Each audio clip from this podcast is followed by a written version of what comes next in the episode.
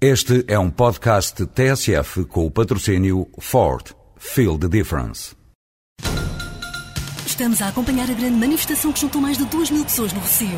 Desde trabalhadores de empresas de mudanças até trabalhadores de transportadoras, todos se manifestam felizes pela eleição da Ford Transit como comercial do ano. Ford Transit comercial do ano 2007. Não trabalho na boa, trabalho na melhor. Ford. Feel the difference.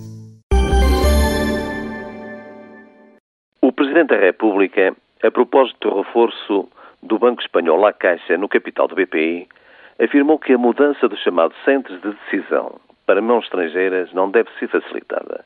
E o Governador do Banco de Portugal disse estar 100% a favor destes mesmos centros em mãos nacionais.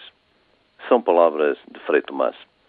Na verdade, que autoridade e credibilidade têm estas palavras vindas de um ex-primeiro-ministro que se vangloriou de ter sido campeão das privatizações? E de um destacado socialista a quem nunca se ouviu uma reserva sequer a qualquer privatização. Ambos sabem muito bem que, com as privatizações, na lógica do mercado único, as empresas estratégicas portuguesas ficavam à mercê do capital estrangeiro. É o que tem vindo a passar. Portugal já não possui metalomecânica pesada, deixou de exportar pórticos e turbinas para vários continentes e liquidou centros de saber e de investigação que nenhum plano tecnológico recuperará. E com a aquisição do TOTA e do crédito predial pelo Santander e do BNC pelo Banco Popular Espanhol, se a La Caixa vier a dominar o BPI, mais de 30% da banca portuguesa será espanhola.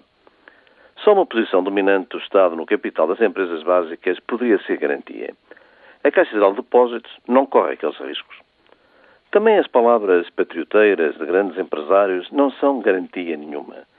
Recorde-se a lustrosa comitiva de capitães da indústria e da finança que foram ao Presidente Sampaio pedir os seus bons ofícios para que as privatizações em curso ficassem em mãos nacionais.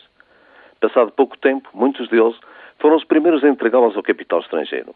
Era a altura em que um conhecido socialista afirmava que bebia uma taça de champanhe por cada privatização.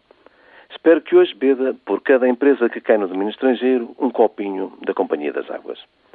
O processo de muitas privatizações foi também pouco transparente e teria merecido uma operação mãos limpas.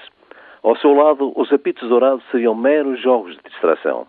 Um simples apanhado de pulgas para deixar passar os elefantes que continuam a engordar com lucros pornográficos. Por isso, as palavras de Cavaco e de Constâncio são meros votos pios.